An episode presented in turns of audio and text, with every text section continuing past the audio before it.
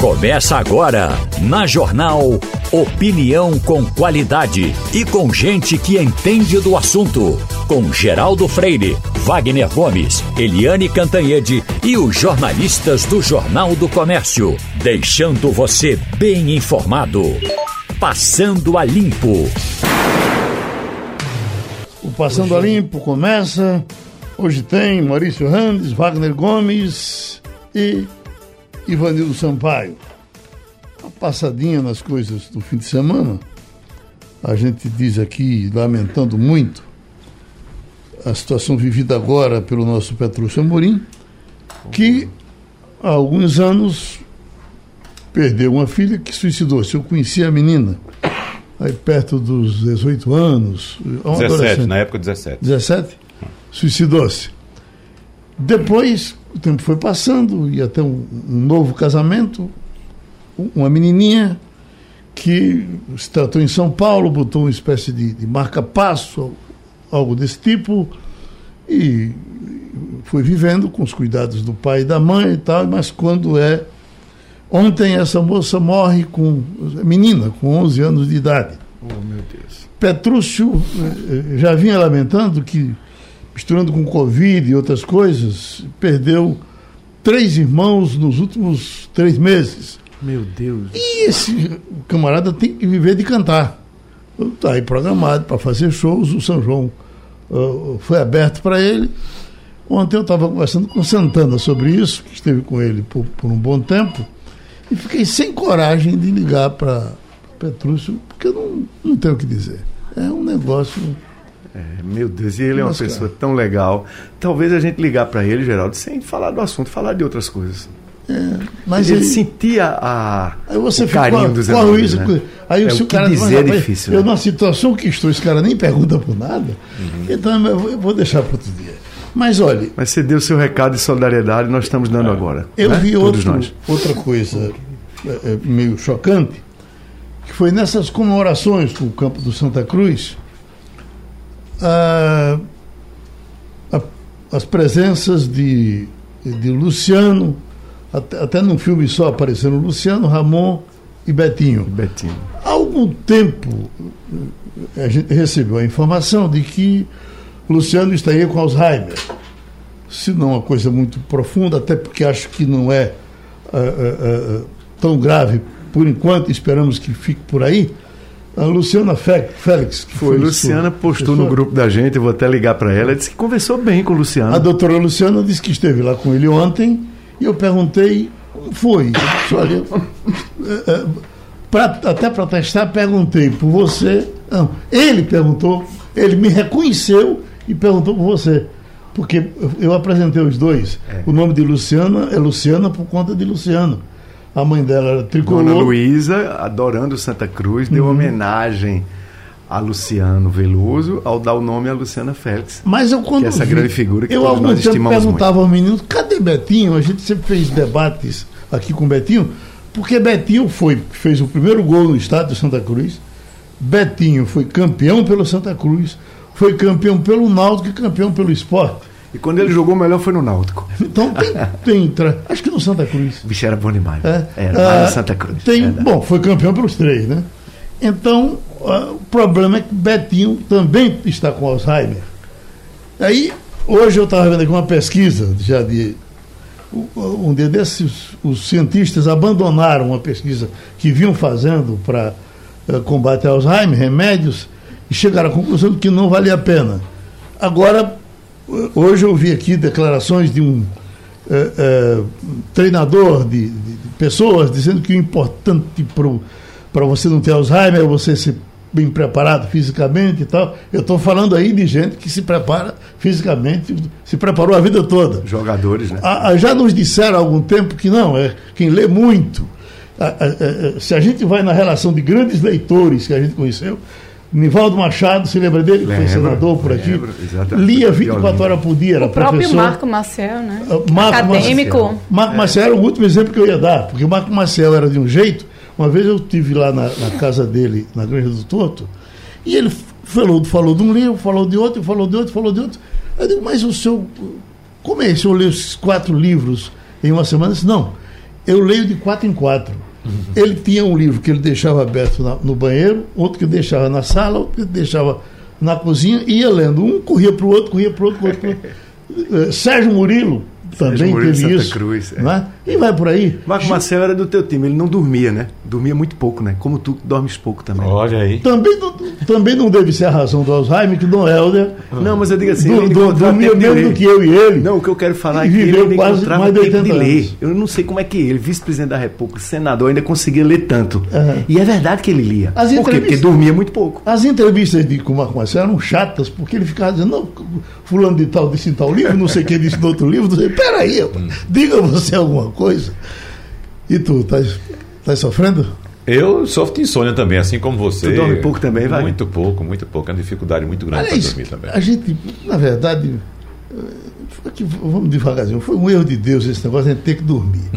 Porque Tem gente, que descansar. Se até Deus descansou no sétimo dia, Não. Geraldo. Mas Deus, veja só, foi só é. no sétimo. Tem que descansar todo dia. Eu acho que devia ter uma- alguma coisinha que você resolvesse ah, ah, sem dormir, porque dormir, quando você dorme, você perde um grande espaço de tempo onde você poderia estar fazendo algumas coisas, e, e é num horário muito nobre. A noite é excelente né, para pensar, para ler, para fazer coisas e tal. Ô, Ou, ou então ele nos dava 200 anos. mas eu acho que tem um detalhe que você está esquecendo. Como é bom dormir. A dormir é bom. É um prazer, então, né? é bom demais. Eu também Mas se concordo. faria alguma coisa É. que fosse melhor do que dormir. Mas eu, eu, eu- a Mirella está passando Ainda aqui. bem. E Mirella, Mirella. e Mirella tem pressa, porque Mirella esteve no São João, na abertura do São João de Caruaru, que é um assunto uh, nacional. E como foi? É, foi muito bonita a festa. Eu estava bem ansiosa depois de dois anos, da, por conta da pandemia, da gente voltar até uma- uma- um, grande festejo, uma grande reunião de gente. Eu acredito que todo mundo estava com essa ansiedade de como, diri, como aconteceria. Se tinha gente de máscara, sem máscara. Eu não vi pessoas com máscara na, durante a festa. A festa tá- tinha muita gente, muito organizada para entrar, as pessoas seguindo a fila, o fluxo, muita gente de xadrez, né? Os shows se atrasaram o início, teve muita coisa, assim, existia toda uma preocupação. Ah, é Cláudia Leite, é Solange, cadê as pessoas da terra? Mas tinha sim, né? Começou com a Orquestra de Pífano de Caruaru, por sinal, lindíssima apresentação, foi muito ovacionada. Eles estavam com figurino muito interessante, pessoal da terra. Teve durante o show de Elba, Elba um fenômeno, né, Geraldo? 70 anos, com pique. Essa é Gente, uma menina, né? é incrível como ela tem um botão do carnaval pro São João, assim, impressionante. Ela é um fenômeno aqui no ca- nosso carnaval, no nosso Marco Zero, e ela é outro fenômeno na abertura de São João do Caruaru. Ela disse, inclusive, que é a tradição, ela tá lá desde sempre, ela se emocionou, relembrando a a possibilidade de poder voltar para o palco, ela trouxe a quadrilha, uma das quadrilhas estilizadas lá de Caruaru também. Teve o maestro Mozart Vieira, que fez uma linda apresentação. E no show de Cláudia Leite, Geraldo, que era grande expectativa, foi o último, teve toda uma, uma confusão, porque é, ela tinha uma expectativa de tocar duas horas. E quando deu 50 minutos, a produção mandou ela acabar o show. E ela ficou danada, disse que tinha ensaiado as músicas numa versão galope para poder trazer é, essa, essa pegada mais junina, mas não teve jeito não. O show demorou só uma hora, ela estava toda vestidinha da noiva da Matuta. O show de Solange, ex-avião, também foi é, muito prestigiado. E no início do- da apresentação teve um susto, né? A, a- a ala onde estavam os camarotes, o piso cedeu um palmo e aí não teve vítimas, felizmente, não teve nenhum ferido, foi só aquele susto. Os bombeiros mandaram evacuar todos os, os, os camarotes e aí ficou todo mundo no chão, no povão mesmo. Ô Mirella, eu tenho sentido falta ah, ah, do nome do maestro Forró nesses eventos de São João, porque você imaginar que no caso dele não é só ele, é ele e um montão de orquestra, gente. uma orquestra. O que esse pessoal, eu ouço aí durante todo esse tempo, E, e, e, na verdade são atrações importantes do forró. Exatamente, um ícone né, da, no, uhum. da, nossa cultura popular. E interessante, Geraldo, que para a gente chegar no parque de eventos, né, a gente tem que passar é, por ruas e é impressionante. Quando a gente fala em, em festa, as pessoas só veem é, a questão profana, mas é impressionante a economia que roda a cidade todos os bares ao redor, bares de escafaca, bares até tinha um, eu fiquei brincando que era todo mundo de preto, de rock, todos cheios, os ambulantes felizes, com a possibilidade de ganhar um, um, uma quantia, né, Wagner? Um valor a mais nesse mês tão importante. Assim,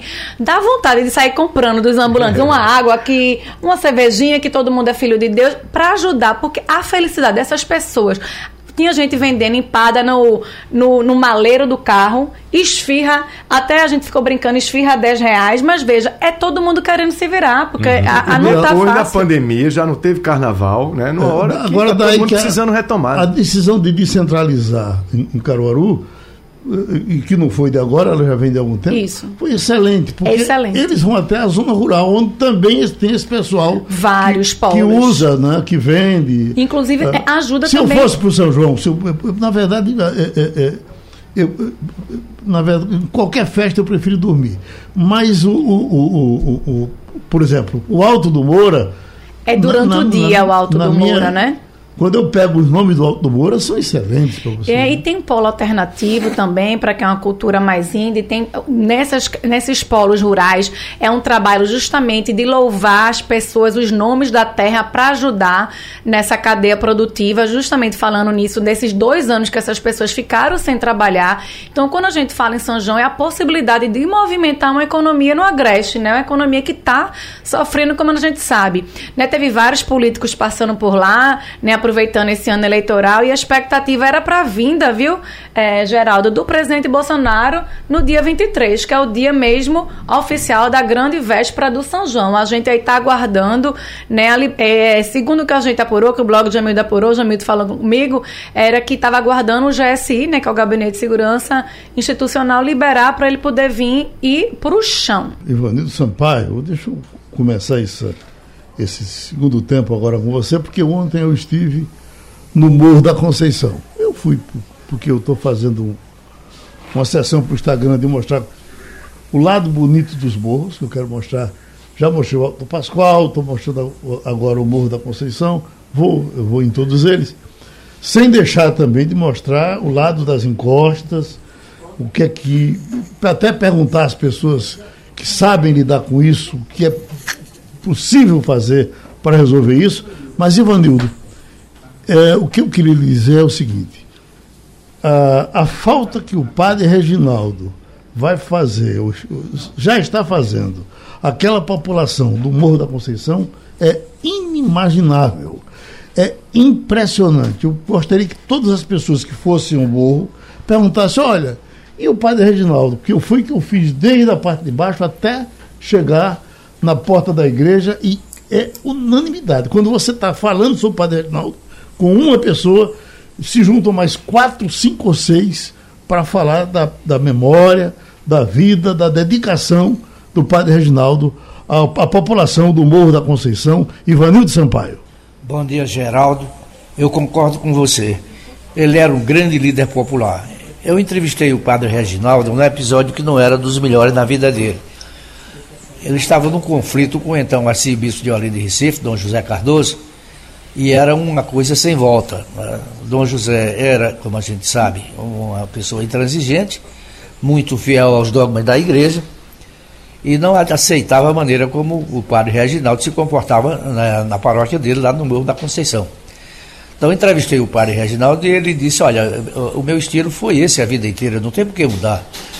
O arcebispo é que é diferente. Eu convivi com o Noel da minha vida inteira, sem nenhum problema, não é? é pregando o evangelho, fazendo o que eu sempre fiz, ajudando as famílias mais carentes. E, infelizmente, com Dom José Cardoso, isso não foi possível, né? nem será possível. Resumindo a história, ele terminou sendo suspenso, né? depois deixou a igreja, deixou a batina, não deixou a igreja mas certamente ele, eu tinha certeza que ele faria muita falta, principalmente às populações mais necessitadas, mais carentes, e numa hora como essa, totalmente abandonadas. As lideranças do, do Morro, uh, e foram muitas, Maurício Randes, mas fomos, elas foram aos poucos se diluindo, algum se elegeu vereador, aí deixou o morro, foi morar na planície. Então aquele que ficou no morro do começo ao fim, eu me lembro, por exemplo, Nelson Poeta, você se lembra? Nelson Poeta, A que gente- era sindicalista da Né? CELP. Uhum. Era Nelson Poeta, Coalhada, Josenildo foi vereador, atuava muito por ali. Josenildo já era da, da, da- da- da- não digo facção não, alguma coisa, ligada ao padre Reginaldo, não era? É, era, Uhum. era desse lado da igreja, né? E aí eu me lembro bem, eu indo numa instituição lá no Morro da Conceição que o padre Reginaldo e a esposa tinham para acolher crianças com deficiência. Um trabalho assim de um despojamento, de uma solidariedade. A gente só se lembra de coisa boa de padre Reginaldo, né?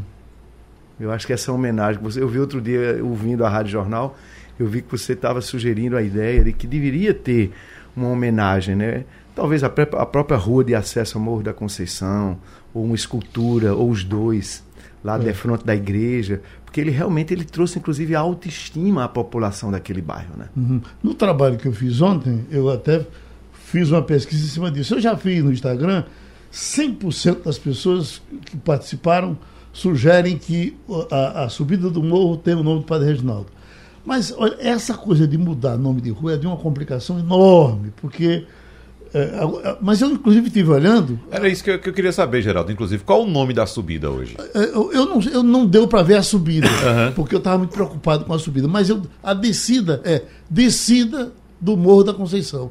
Quer dizer, Tá sem aí- nome. Aí não tem nome de ninguém. É, exatamente. Né? Tá É, sem disse- Poderia É. até manter o nome da descida e, e- e juntar com o nome do Padre Reginaldo. Porque eu concordo com você. Se tem um nome, esse nome tem um motivo para estar ali. Aham. Né? Então vamos respeitar o motivo, mesmo que seja um motivo do passado, muito antigo, que pouca gente conhece, mas é um motivo. E a gente não pode botar a culpa no desconhecimento. A gente deve botar a culpa na falta de informação. Aí Essa vamos coisa informar. de mudar o nome de rua tem que ter uma certa cautela, porque senão você vai apagando a história, né? Apagando é isso que você está história. aludindo, né, Exatamente. E é exatamente. Inconveniente para quem mora nessa rua, ter que eh, trocar de. de- Aí tem essa inconveniência nome, prática. fé. E na Mas, verdade, exemplo- Geraldo, e na verdade o povo não muda. Né? Você É, o muda, povo continua chamando, Alguém né? chama o aeroporto internacional do Recife de aeroporto Gilberto Freire, não chama. É. Mas por outro lado, teve algumas homenagens. Por exemplo, você chegar, um presidente americano, John Kennedy, eu gostava dele, gosto dele. Mas você chamar uma avenida lá em Peixinhos, de Avenida Presidente Pois é. Kennedy, aí, não, aí eu poderia mudar essa. Porra, essa eu topava Verde. mudar. Arco Verde tem uma, uma, uma praça num dos bairros mais populosos da cidade chamada Praça John Kennedy. É É, desnecessário. né? parece aquela história de GCI Quirino, né? Que o Matuto mandou a carta lá para John Kennedy pedindo para ele ser padrinho do filho dele. né? Você sabe a história, né? Verdade. A subida é Itacoatiara, é? Itacotiara. Itacotiara. E o quem é, indígena, Itacotiara? né? É o nome indígena. Então essa dá para mudar. Essa dá para mudar. Mas a, a descida, a descida do morro só tem escrito descida. Agora, eu, Estrada do, Estrada do Morro da Conceição é, estra- estrada do morro, né? A descida. É, agora, veja bem, o que, o que é, é, é, pelo que vi lá na, na subida, uma estátua do Padre Reginaldo, na, na- naquela parte alta do Largo Dom Luiz, O é, lar. para do morro, estaria muito bem atendido. O povo vai querer, vai querer mais. Pergunta a dona povo- Cessa lá se ela não quer, ela vai vibrar também. Coisa, Tem aquela quer casa alguma ali. coisa lá em cima ah, ah, ah, da, da área da igreja. O povo quer. Mas eh, não sei até que ponto. Veja, o corpo dele não foi velado na igreja. Foi velado num no, no, no, num colégio que fica bem ao lado da igreja, bem perto. Mas era onde ele estava trabalhando e onde foi velado. Mas a gente não sentiu um esforço da igreja para levar o corpo para ser velado lá. O fato dele não ser mais oficialmente É. padre, talvez tenha Eu acho que foi por isso. Mas o Dom Fernando Saburiro tem uma linha diferente da do Dom José Cardoso.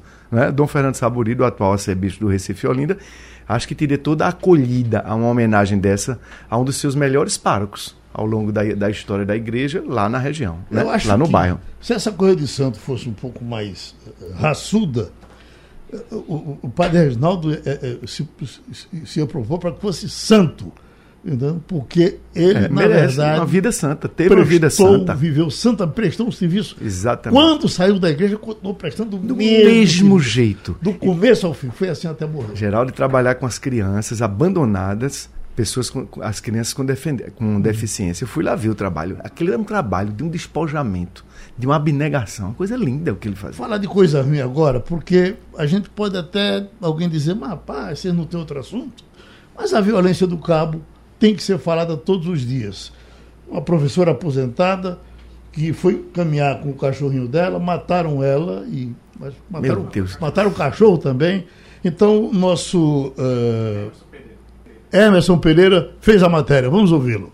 O crime foi na rua Coronel Cisneiros, no centro do Cabo de Santo Agostinho. Era pouco antes das sete da manhã. A vítima, Edna de Souza Fonseca, de 63 anos, estava passeando com o um cachorro quando foi surpreendida pelos assassinos. De acordo com a perícia, a mulher foi morta com um tiro no rosto. O cachorrinho dela também foi baleado e morreu. Pelas características, o crime foi premeditado. A professora caminhou poucos metros da casa dela até o local onde foi assassinada. Os criminosos ficaram numa rua ao lado, só esperando ela passar. Quando Edna saiu com o cachorro, como sempre costumava fazer, os assassinos a seguiram a pé, esperaram a mulher descer a rua, onde efetuaram os tiros. As câmeras de segurança da casa de Edna registraram a movimentação dos suspeitos. Um aparece de camisa verde e o comparsa de blusa preta. Eles abordam a vítima e aparentemente a obrigam a descer a ladeira, possivelmente para se livrar do ângulo da câmera. Após cometerem um crime, os dois voltam caminhando tranquilamente e fogem pela mesma rua de onde saíram. O autônomo Edson Souza, que é irmão da professora, acredita que a morte tenha sido por vingança. É que a população da área comenta que a rua onde Edna morava estava se tornando um ponto de consumo e venda de drogas e que os traficantes estavam incomodados com o fato da professora ter instalado quatro câmeras de segurança na casa dela.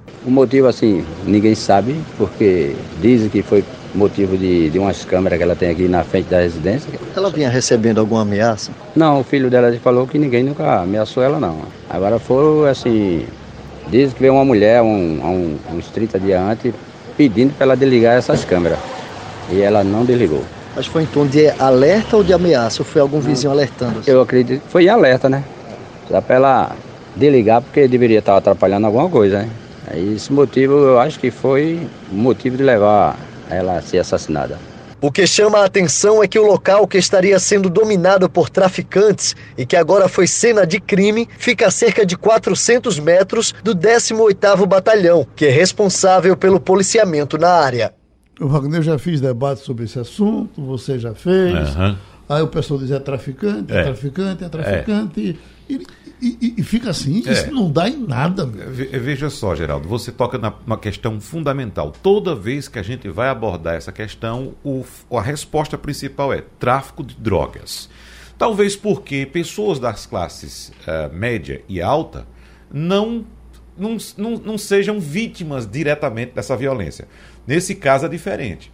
Veja só, veja só como o, o, a violência que geralmente atinge as classes mais baixas, quando a gente vê mataram três, mataram quatro, ah, mas era guerra de gangue. Aí deixa para lá. Mas essa guerra de gangue interfere também na vida dessas pessoas, como por exemplo na vida dessa senhora agora que teve a vida ceifada, na verdade, porque em algum momento vai chegar ali.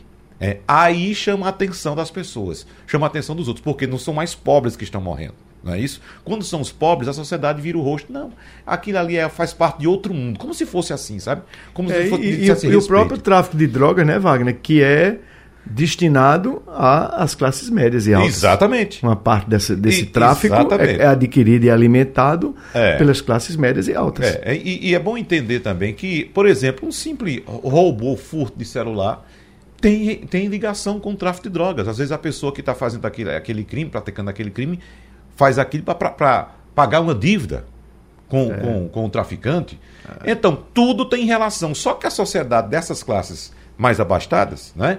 Vira o rosto, diz, não é comigo, deixa para lá. Como se fosse a banalização. É, é porque a gente não selecionou, mas se, claro que isso pode ser feito, se selecionar quantas pessoas foram assassinadas no cabo uh, nos últimos, uh, vamos dizer, dois anos. Geraldo, bastaria, bastaria a gente ter essa E não- estatística e não acontece internamente, todos os dias aqui nós trazemos Eliel, e agora está com Adúcio, mas todos os dias tem informação de pelo menos uma pessoa morta no cabo. Geralmente vem de duas. Então já não era Já sem teve, já, tempo. já teve semana de quatro ou cinco, rapaz. Já não Por era dia, sem né? tempo de ter um Sim. esquema especial da Secretaria de Defesa Social lá na- na- nessas áreas. tinha Né? que parar para resolver isso. É Olha, isso mesmo. Vamos lá. Pa- fecha tudo e, e É. vai ter a semana da polícia em tal canto. É, é isso mesmo. Mas, meu Deus do céu. É, mas tem que haver, Geraldo, na verdade aí, a gente já discutiu isso também aqui, tem que haver um- um- um- uma grande, uma grande ah, força nacional para resolver isso. Porque, veja só, desde aquela, a gente já fala isso há algum tempo, desde o momento do desmantelamento das Farc na Colômbia, que o crime, o tráfico começou a ser organizado pelo Brasil, e exatamente nessa latitude. Veja só os problemas que tivemos em Manaus, em Belém, em Fortaleza, em Natal. E agora, muito recentemente, também foi descoberta essa célula. Foi descoberta, já, já sabiam, né? Veio à tona, na verdade, essa célula do tráfico de drogas aqui em Porto de Galinhas. Porque o traficante vai procurar onde é que tem mercado Mas só ele. que quando foi em Porto de Galinhas, houve uma mobilização do tamanho do mundo. A polícia foi para lá, fechou, parou tudo, e até que tirou Porto de Galinhas, pelo menos por enquanto. Porque Mas ali está o turista e está a classe cabo média, né? Não, não, não há atenção. Mas ali, ah, veja só, a gente pode dizer que acabou o problema em Porto de Galinhas? Mas a gente Mas pode atenuou, dizer que né? alguém tentou resolver o do cabo? Esse é o ponto. É, é essa Cabo a questão. precisa de uma intervenção E, e- urgente. e o cabo está nessa linha também. Nessa linha. Veja, veja só o caminho. Né? Oi, Ivanildo.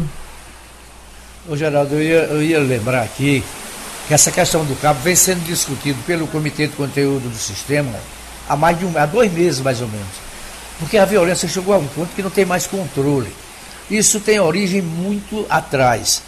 Eu lembro é, que eu estava na direção do Jornal do Comércio quando fui é, procurado por um diretor da Petrobras que vinha pedir o auxílio do jornal na não divulgação de 50 mil trabalhadores numa única semana. Eu disse a ele que isso era impossível. O que o jornal podia fazer era não dar a vez a baderna, a protestos, pelos demais, mas que a, a demissão de 50 mil trabalhadores não podia ficar escondido em nenhum jornal do mundo. Esses trabalhadores eram, em grande parte, originários de várias partes do Brasil. Eles ficaram desempregados do dia para a noite e apelaram para quê? Tráfico de drogas, violência, prostituição, seja o que for de violência e de, de transgressão da lei, começou a ser praticado no Cabo. No Cabo e nos municípios mais próximos é, de Suape. No entanto, o Cabo é o maior reflexo disso. Falta uma política pública para cuidar desse problema. A violência se repete todos os finais de semana. Você conta 5, 6, 8 mortes violentas no entorno. E a gente, ao que se sabe, não há uma ação pública para tentar pelo menos minorar esse quadro, quadro igual a esse. Estamos recebendo nessa segunda-feira, mais uma vez, a nossa comentarista de política, Eliane Cantanhede. Eliane, eu tinha uma frase maravilhosa da sua saudosa amiga Cristiana Lobo, que eu sempre gostava de dizer, que ela dizia que os políticos não são feitos do nosso barro. Aí eu fico vendo os políticos aqui ali, deu Covid, foi assintomático, deu Covid, foi assim, deu Covid, não deu em nada. Evidentemente a gente já teve até político que morreu de Covid, mas foram muito poucos em relação ao resto da população que morreu. Eu às vezes acho que o camarada diz, olha, diga que eu estou com Covid, que é só para parecer que eu sou do mesmo barro, mas eu não sou. Quem está com Covid agora, Eliane? Oi, bom dia Geraldo, colegas ouvintes. Quem está agora com Covid de novo é o ex-presidente Lula, o candidato, pré-candidato do PT à presidência da República. Hum. Ele e a mulher dele, a Rosângela Silva, que é a Janja, os dois pegaram Covid. É a segunda vez que o, que o Lula tem a Covid. Os médicos dizem que ele está assintomático, mas evidentemente ele tem que ficar protegido em casa para se proteger e para proteger as outras pessoas. Então, ele está cancelando, suspendendo a campanha presidencial por cinco dias. Agora, você falou da Cristiana Lobo. A Cristiana Lobo é uma saudade eterna, é uma querida amiga, além de grande jornalista. E ela era muito brincalhona, ela frequentava o Congresso todo dia, né? De manhã, de tarde, de noite, ela fazia base ali no Congresso, conhecia profundamente os políticos e ela falava isso mesmo. Eles são de outro bar. Agora, é curioso porque o, ex o presidente Jair Bolsonaro, que fez campanha contra máscara, isolamento, vacina e diz que nunca se vacinou, ele teve um café da manhã uh, na semana passada com uma deputada que no dia seguinte testou positivo para Covid. Né? E, bem, ninguém sabe se o Bolsonaro não falou nada sobre isso. E a gente, se ele pegar de novo, sabe-se lá se a gente vai saber ou não vai saber. O fato é que ele diz que não vacinou. Escute, Helene, nós estamos no, paralelo é, com o doutor André Longo, secretário de Saúde de Pernambuco, porque as coisas vão se, acentuando. Santa Catarina já está em estado de emergência, São Paulo está cheio de problema. A gente está torcendo para que Pernambuco é, siga em bom ritmo. Evidentemente que os cuidados que as pessoas estão tomando devem continuar ou devem aumentar? É essa a pergunta que a gente começa fazendo ao doutor André Longo e já já a Eliane lhe pergunta também. Doutor André Longo, é preciso aumentar, apertar mais o parafuso? Bom dia, Geraldo. Bom dia a todos os ouvintes da Rádio Jornal, a todos que estão compondo aí a sua bancada. Bom, Geraldo, é, nós temos observado né, um aumento na positividade né, quando dos testes para a Covid-19 aqui no estado. É, esse aumento ainda em patamares que a gente chama de controle, né, abaixo de 5% nos testes de RT-PCR, mas um crescimento, especialmente de casos leves. A vacina, felizmente, né, tem protegido da ocorrência de casos graves e de óbitos. Eles ainda ocorrem, mas ocorrem muito mais naquelas pessoas que não se vacinaram ou que não tomaram é, o reforço na data oportuna, né? quatro meses é, depois de terem tomado as doses. É preciso, especialmente no caso dos idosos, nos casos imunodeprimidos, fazer aquele reforço. Então, nós estamos observando com é, em detalhes né, todos esses números. É, nessa semana ainda vamos nos reunir para fazer uma análise mais aprofundada dos dados da semana que, se, que passou, que se encerrou agora no último sábado, a semana epidemiológica de número 22. É, e estamos observando realmente esse aumento do número de casos leves. E isso, obviamente, é, exige que as pessoas tenham mais cuidado. A máscara nunca deixou de ser obrigatória aqui em Pernambuco, em alguns lugares, como escolas, unidades de saúde, farmácias, no transporte público. Né? E é recomendável, em momentos em que há uma maior circulação viral, que as pessoas possam voltar ao uso da máscara, especialmente em locais fechados, Geraldo. Eliane, alguma dúvida para tirar com o doutor André Longo? Ah, sim. Bom dia, doutor André. Bom dia. É, eu posso dar o testemunho de que a minha irmã em São Paulo pegou de novo a Covid. Né? Uma grande amiga que estava comemorando aniversário fez, marcou festa, alugou um coisa para fazer uma festança, teve que cancelar porque pegou ela, marido, filho, né? Aqui em Brasília também a situação está muito pior. Todo mundo naturalmente voltou a usar máscaras. Mas eu pergunto ao senhor, doutor André, é, a situação da Covid já piora no Brasil todo, mas é, isso acontece em Pernambuco exatamente numa, num momento de grande tragédia. O que que torna diferente a, o tratamento, né, a prevenção em Pernambuco em relação aos outros lugares, por causa da tragédia das águas? Bom, Eliane, é uma excelente pergunta. Nós estamos com todo um cuidado, nossa Secretaria de Vigilância em Saúde, junto com as secretarias municipais de saúde, é, para poder fazer prevenção é, nesses abrigos, especialmente onde a gente tem é, algumas milhares de pessoas. Né? São dezenas de abrigos né, em vários municípios. Então, é muito importante que as equipes fiquem atentas, né, inclusive para uso de máscara, né, para aquelas pessoas que têm sintomas gripais né, poderem ficar o mais isolado possível ou utilizando máscara, para que a gente não tenha surtos né, nesses locais, é, o que pode ser é, muito ruim né, já que essas pessoas é, estão nesse momento né, numa situação né, de maior aflição. Então a gente precisa estar né, tá com esse olhar também no cuidado preventivo, especialmente nesses lugares. É fundamental a gente sempre levantar é, a bandeira de que qualquer pessoa que esteja com sintoma, sintoma gripal deve se isolar, deve usar a máscara. Então a gente precisa né, ter essa cultura, né, a gente sempre negligenciou, né, havia uma negligência muito forte em relação aos sintomas gripais, as pessoas costumavam trabalhar, costumavam fazer suas atividades normais. Hoje é fundamental, se está com sintoma gripal, se isolar, colocar uma máscara, a máscara de melhor qualidade possível, né, mas também fazer o teste. É fundamental testar também para a Covid-19. Agora a gente tem teste de farmácia, a gente tem o teste de antígeno ainda disponível nos municípios, em pontos de testagem. Então é fundamental reforçar esse cuidado e reforçar a necessidade da testagem, do uso da máscara em momentos em que a gente tem uma maior circulação viral. O inverno aqui está se prolongando, a gente sabe que é, nesses momentos a gente tem uma maior circulação viral e a população precisa ficar cada vez mais atenta para isso. Vagan.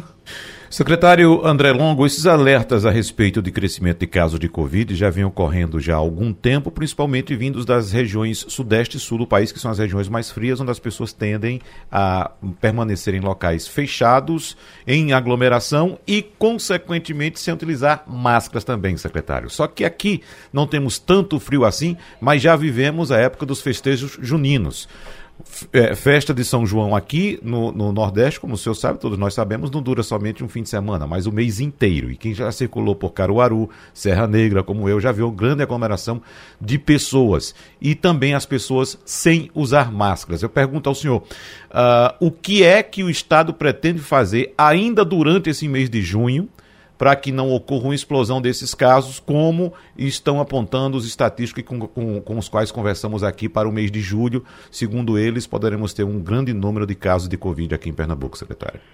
Bom, é isso, Wagner. É aproveitar a audiência de vocês para reforçar a necessidade né, dos cuidados. Né? A gente tem é, um prolongamento né, desse período né, chuvoso. Né? As pessoas costumam ficar mais é, dentro de casa, né, as pessoas costumam ficar mais juntas né, nesse período de chuva, então é preciso é, ajustar né, o cuidado, usar mais a máscara.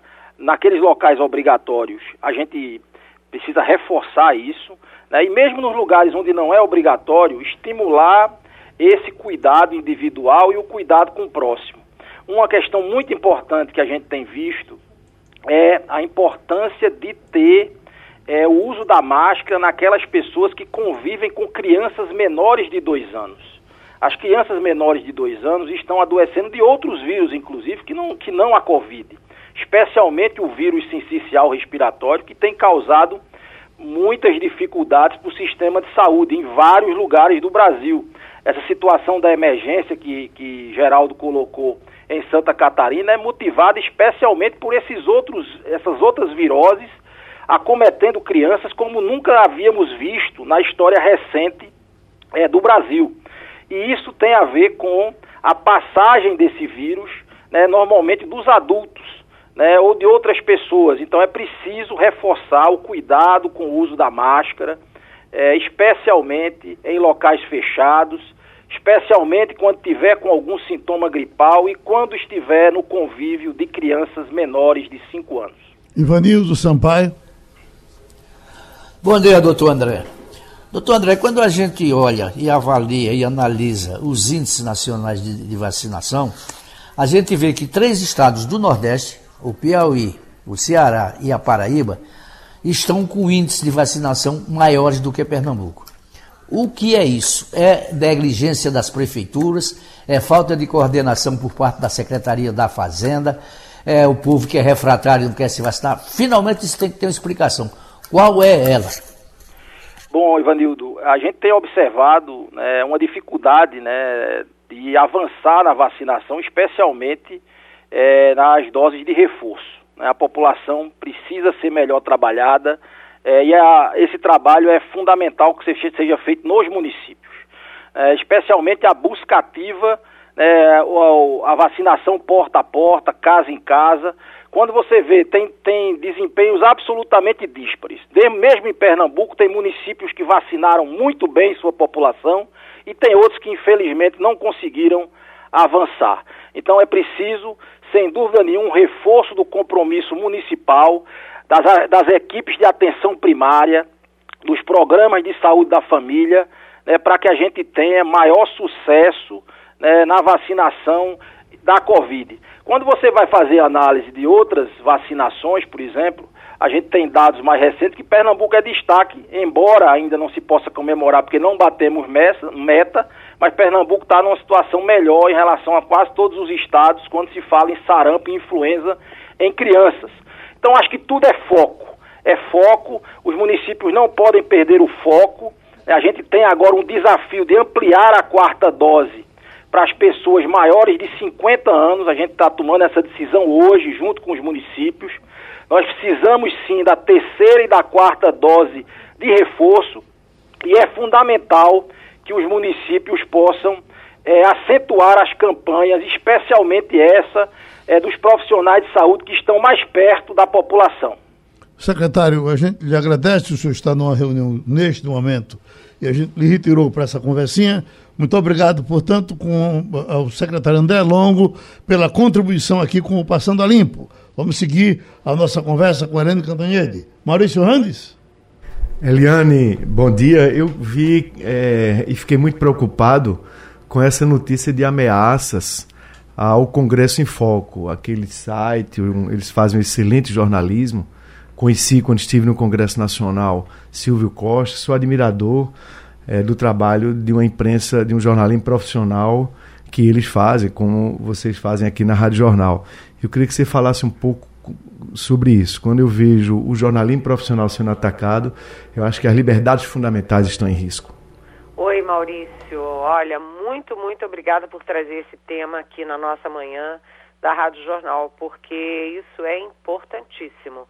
É, o repórter Lucas Neiva, que é do site Congresso em Foco, publicou uma longa reportagem muito bem feita, muito bem apurada, mostrando que grupos, é, grupos, vamos dizer, é, grupos de, de, criminosos mesmo, eu não tenho outro adjetivo para descrever, estão criando fóruns anônimos para divulgar fake news nas eleições. Fake news que são a favor do presidente Jair Bolsonaro e contra os adversários. Então, criando mentiras contra os adversários e mentiras contra jornalistas. Né? Isso é de uma gravidade enorme, né? É, porque deturpa, pode deturpar o resultado das eleições. A gente sabe como isso funciona, né, Maurício? Eles divulgam nas redes sociais as mentiras mais absurdas sobre as pessoas e depois as pessoas, ingenuamente, bobinhas, pegam aquilo e jogam nos seus grupos de WhatsApp e ficam sendo instrumentos úteis de difundir mentiras contra as pessoas e a favor do Bolsonaro. E o, depois que ele divulgou essa notícia, né, ele começou a ser ameaçado de morte publicamente por anônimos né, dizendo, olha, vou te pegar na esquina, olha, pode preparar o caixão, coisas assim, sabe? E além de ameaçá-lo, né, eles estão ameaçando também os jornalistas, os jornalistas críticos ao governo, eles estão ameaçando de fazer, é, enfim, nem vou ficar detalhando aqui porque é muito grave. E a outra coisa é que eles já começaram a agir, além de ameaçar porque eles hackearam o sistema do Congresso em Foco, que foi que saiu do ar durante algumas horas em pleno domingo. Ou seja, eles invadiram o sistema, hackearam o sistema, tiraram do ar, ou seja, não é uma brincadeira isso. Isso não é contra um jornalista que fez uma, uma reportagem investigativa. Isso é contra a imprensa, contra a liberdade de imprensa, a liberdade de informação e, portanto, contra a própria democracia. Ivanildo Sam... é muito grave. Ivanildo Sampaio. Bom dia, Eliane. A gente sabe, Eliane, que você conhece muito bem o, o, os bastidores do poder em Brasília. Eu fui questionado por um ouvinte se a gente tinha uma ideia de qual era o relacionamento hoje do ministro Nunes Marques com seus demais companheiros do Supremo. Falei, ó, não posso te dizer não, mas talvez a Eliane Cantanhede possa. Eu vou questionar ela sobre isso. é, quer saber? A verdade no e cru é que o Nunes Marques está isolado, totalmente isolado no Supremo Tribunal Federal. Por quê? Porque o Cássio Nunes Marques, que foi o primeiro ministro do Supremo indicado pelo presidente Bolsonaro, ele tem conseguido placares de 10 a 1. São 11 ministros do Supremo e ele vota contra os outros 10 e a favor dos posicionamentos do presidente Jair Bolsonaro. Então ele está muito isolado e esse isolamento é, se cristalizou de vez na semana passada, quando ele sozinho, por uma liminar monocrática, derrubou uma decisão de um colegiado inteiro, ou seja, do plenário do Tribunal Superior Eleitoral, TSE. Por quê? Para favorecer um deputado bolsonarista. Ana, eu queria só complementar se você vê alguma coincidência com essa campanha de ataque a Lucas Neiva, do Congresso em Foco, e, portanto, a toda a imprensa brasileira, todo o jornalismo profissional brasileiro, exatamente no momento em que o ministro Nunes Marques com essa decisão monocrática, revoga uma decisão que tinha condenado o deputado Francisquini, que uma decisão coletiva do TSE, o Tribunal Superior Eleitoral, que havia cassado o mandato do deputado Francisquini, justamente porque ele tinha comprovadamente praticado fake news em sua campanha, dizendo que as urnas estavam sendo fraudadas em pleno transcurso da eleição de 2018. Então, tem alguma coincidência disso ou é mera coincidência? Tem alguma relação disso ou é mera coincidência? Olha, eu nunca acredito em coincidências, né? principalmente em política. Em política não tem coincidências. Você tem um conjunto de fatores. O primeiro e mais importante é que o presidente Bolsonaro começou a ter reveses nas pesquisas. Né? O presidente ele teve ali um fôlego é, deu uma crescida e agora ele estancou num patamar muito ruim em relação ao favorito das pesquisas, que é o ex-presidente Lula do PT. Bem, um, isso é um fator, deixa todos eles nervosos. Segundo, uh, há sim uma ação muito firme do Supremo Tribunal Federal e do TSE contra fake news né, e contra os ataques às urnas eletrônicas, que eles consideram que é um ataque às eleições e à própria democracia, às instituições brasileiras. Né? Então, você ter um ataque como esse do Congresso em Foco, uh, sabe, num momento como esse, não é por acaso. Aí vem o Cássio Nunes Marques e dá uma liminar que re reconstitui o mandato né, devolve o mandato do bolsonarista Fernando Francischini e devolve as condições de elegibilidade. Ele estava inelegível por oito anos e agora ele pode é, concorrer às eleições. Mas aí eu lembro que todas essas coincidências têm resistências, é, encontram resistências, inclusive no próprio Supremo, que se reúne amanhã em plenário para analisar a decisão do Nunes Marques com todas as previsões, todos os ministros que eu converso dizem a mesma coisa. A previsão é de que o plenário do Supremo derrube a decisão liminar do Nunes Marques. Wagner Gomes. Eliane Cantanhede, o relator da proposta que impõe um teto para a alíquota do ICMS, o senador pernambucano Fernando Bezerra Coelho, lembrando que esse teto é sobre energia e combustíveis. Então, o senador disse que está trabalhando para concluir o relatório dele até amanhã. E hoje deve reunir-se com o presidente do Senado, Rodrigo Pacheco, e também com o ministro da Economia, Paulo Guedes, para tratar sobre o tema. E eu queria saber, Eliane, quais são as, alter as alternativas que o senador pode apresentar aí para evitar essa perda de receita dos estados, que, como sabemos, o CMS é a principal fonte de receita nos estados, que tem que dividir esses recursos ainda com a educação, conforme prevê a Constituição, e também com os municípios Eliane? Pois é, Wagner, os estados estão num bom momento, né? Porque com o aumento de combustíveis, com inflação e tudo, isso tem um reflexo no aumento da, do ICMS dos estados. Então, a caixa do ICMS está poderoso. Isso, é, juntando com aquilo que eu acabei de falar, da, da campanha nervosa do presidente Bolsonaro pela, pelo, pelo desempenho ruim nas pesquisas e com aumento de combustível, gás, tudo isso, inflação altíssima, está criando uma guerra entre estados e governo federal. O presidente Bolsonaro já de, demitiu três presidentes da Petrobras e o ministro de Minas e Energia e não consegue baixar a, a gasolina que todos os, é, os ali, os, o, em todo o entorno do presidente, da campanha do presidente, consideram que é fundamental para a reeleição ou não. Né? Então, eles estão tentando fazer, já tiveram aquela ideia de um decreto de calamidade para interromper teto de gastos e para possibilitar subsídio para combustível e aumento do Bolsa, do Bolsa Família do Bolsonaro, que é o Bolsa é, Brasil, sei lá como é que eles chamam, é, como é que é o nome do Auxílio Brasil, né, do Bolsonaro. E não deu certo, porque, olha, o Paulo Guedes disse não, estourar o teto de gastos agora, não, né? E agora a possibilidade é deles reduzirem a lista dos produtos que vão ser ou seriam beneficiados pela uma redução de ICMS. Por exemplo, tirando energia elétrica, você já reduz muito ali o impacto nas contas dos estados.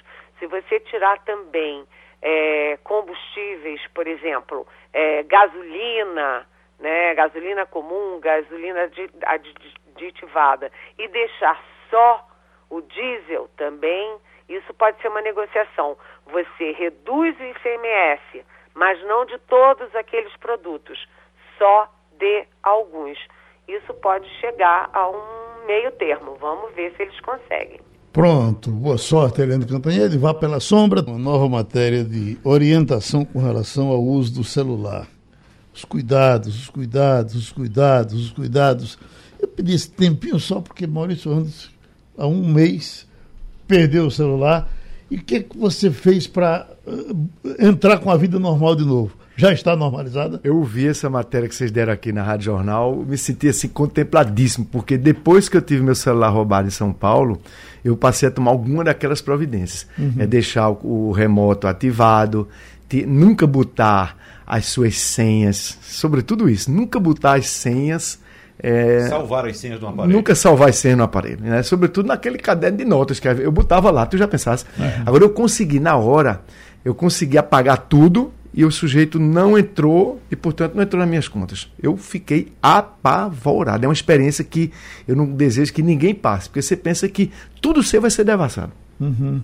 É, é, é, é, esse é um dos caminhos, apagar tudo para Esse é o caminho, você não deixar suas senhas gravadas. Às vezes as pessoas deixam em e-mail, é. né, deixam então, como o Maurício citou aqui, em bloco de notas. Veja só, o cara vai acessar, vai receber, é. vai ver suas, suas senhas e vai entrar no seu sistema. Hum. Aí sabe o que, é eu fiz? que você tem, a providência dele foi apagar tudo de uma vez. Sim, apagar tudo, porque remotamente ele pode apagar. No momento que ele perdeu Sim. o celular, ele pode chegar no computador Essa dele. Essa é a primeira sugestão. Roubou, você vai lá e remotamente bloqueia o, Exatamente. O você celular. vai no computador e você bloqueia totalmente. Você apaga tudo. Você apaga tudo do seu computador. Agora tem que correr. Tem que é. ser mais rápido que o ladrão. Porque às Agora, vezes o ladrão é mais rápido que a Aí gente. o ouvinte da Rádio Jornal está dizendo, o ouvinte está passando ali, está dizendo, e como é que eu vou gravar tanta senha no mundo? Meu amigo é o velho caderninho. Aí eu vi a Patrícia, em casa ela faz o caderninho. O que é que eu fiz agora? Escrevi no computador, imprimi, é. e eu tenho agora todas as minhas senhas em duas dois blocos de papel. papel. Outra, outra dica, Geraldo, que eu dou é para quem usa conta digital, por exemplo. Como é fácil, muito fácil abrir conta digital, você faz o seguinte: você deixa uma conta digital fora do aparelho do celular e você deixa a maior parte do seu dinheiro ali. E fica transferindo daquela conta que você vai usar no dia. Bota um valorzinho pequeno lá, é o que você vai usar no dia, para você mandar com o dinheiro todo disponível no celular. Não, e teve né? um, um amigo meu, um cliente, ele disse: rapaz, eu comprei um celular bem vagabundinho botei minha, minhas contas lá, eu, eu, só faço as minhas transações eletrônicas com o meu banco hum. desse celular vagabundinho que fica na gaveta de casa trancado. Ele não sai com o celular onde tem o aplicativo da conta. Uhum. E terminou, A Rádio Jornal apresentou Opinião com qualidade e com gente que entende do assunto. Passando a Limpo.